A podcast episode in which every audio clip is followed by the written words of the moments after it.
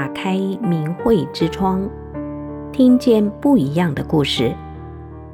听众朋友您好，我是何文，欢迎您收听明慧文化故事。子曰：“食色，性也。色欲既是人的本能，也是最难谨守的道德之一。古往今来，名臣士子们。”留下了许多惧色不贪、洁身自好的故事，一直令后世称赞、经久传颂。来听听其中的几个故事。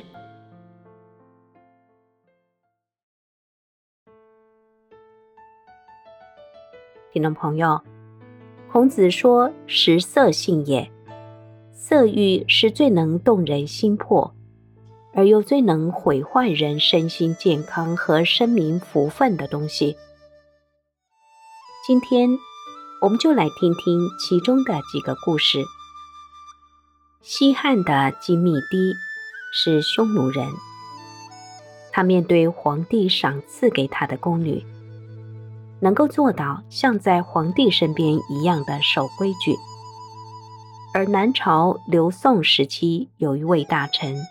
楚渊，他身材魁梧，相貌英俊。山阳公主安排他在西上阁睡觉，一连十天。面对公主的挑逗，楚渊仍旧毕恭毕敬，从入夜站到天明，彻夜未眠，心如止水。这些名臣的大节与风尚。成为人们争相仿效的榜样。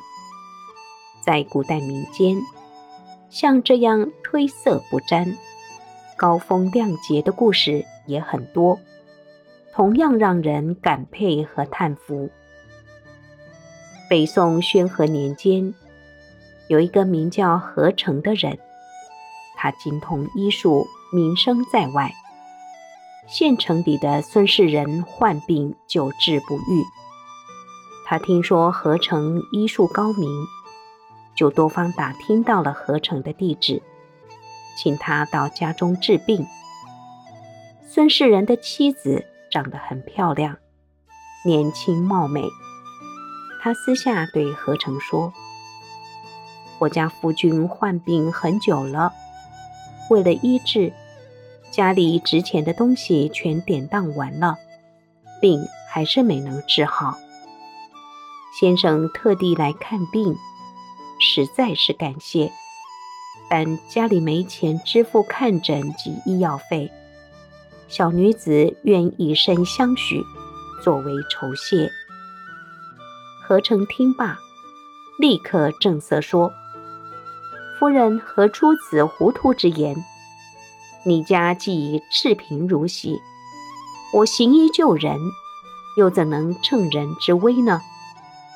我会精心为你丈夫治疗用药，不取分毫钱财，但请夫人自重，不必作践自己。孙世人的妻子听了，十分惭愧，对何成感激不尽。当晚，在睡梦中，何成感觉他被一个人带到了一所官府，这官府的大堂宽敞明亮。堂上的官员对他说了：“你行医重德，尤其能够不乘人危难，不污乱妇女的贞洁，情操高洁可嘉，感动了神明。今天特别奉玉帝旨意，赐给你官职，赏钱五万。”何成梦醒之后，觉得只是一场梦而已。他想。我一个乡野草医，怎么会福禄加身呢？便没放在心上。半年后，东宫太子患病，宫中的御医都看过了，还是治不了。朝廷于是到处张贴告示，在民间求访高明的医生。何成应召，皇帝就下令召他入宫。没想到，何成给太子问诊了之后，太子只服了两剂药就痊愈了。皇帝非常高兴，赐给他医官这个职位，另外还赏了他五万元钱。这时，何成忽然想起半年前做梦的事，他这才讶异：神明之言果然不虚呀！明代的河南还有一个叫刘礼顺的人，他青年时期。曾经受聘于一个富翁，设馆教授儒家经典。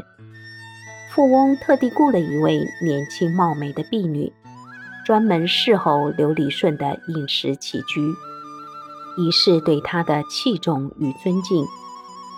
这位婢女朝夕在刘礼顺的身旁听候使唤，不离左右；晚上便和他同室就寝。转眼。三年过去了，刘礼顺要离乡参加会试，于是向富翁辞行。富翁很感激他的贡献，为了表示他的谢意，见他去意已决，便提出将那位聪明美丽的婢女送给他，让他带回府上做妾。刘礼顺回答说：“承蒙主人关照恩待。”府上的这位婢女，聪明伶俐，照顾我的起居饮食有三年之久了，我万分感激。虽然我们朝夕同处一室，但多年来我从未冒犯过她。我是读圣贤书的人，怎能违背礼制？还没迎娶正室，就先行定妾呢？于是。刘礼顺拒绝了富翁的劝慰，他还提出让婢女择配而嫁，不要耽误了婢女的终身大事。富翁对刘礼顺的话将信将疑。富翁心想：三年多来，孤男寡女独处一室，人非草木，孰能无情？刘先生三年多来。竟然能守身如玉吗？富翁便嘱咐夫人，让她私下问婢女实情。婢女照实回答：刘先生平日为人谨慎而庄重，从来没有一句挑逗之言，也不曾有过超越分际的举动。即便奴婢偶尔贴身服侍他。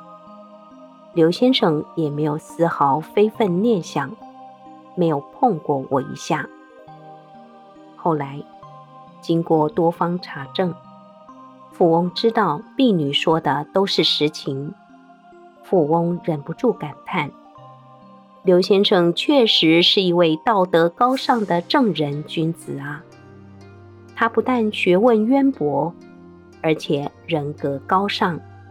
竟然三年坐怀不乱，一尘不染，就像圣贤一般贞洁，真令人钦佩。明思宗七年，刘礼顺赴京应试，并且顺利的金榜题名，状元及第。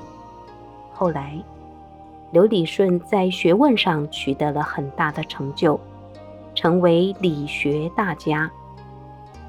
当时知道他这段故事的人都说，刘理顺具有冰清玉洁般的品行，这是上天对他的赏赐啊！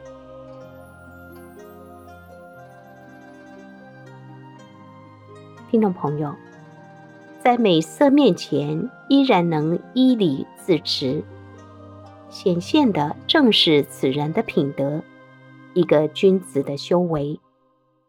古人重视道德，是因为上天重视道德，所以在美色前依然能自持的君子，就可能获得上天的护佑，福泽加深。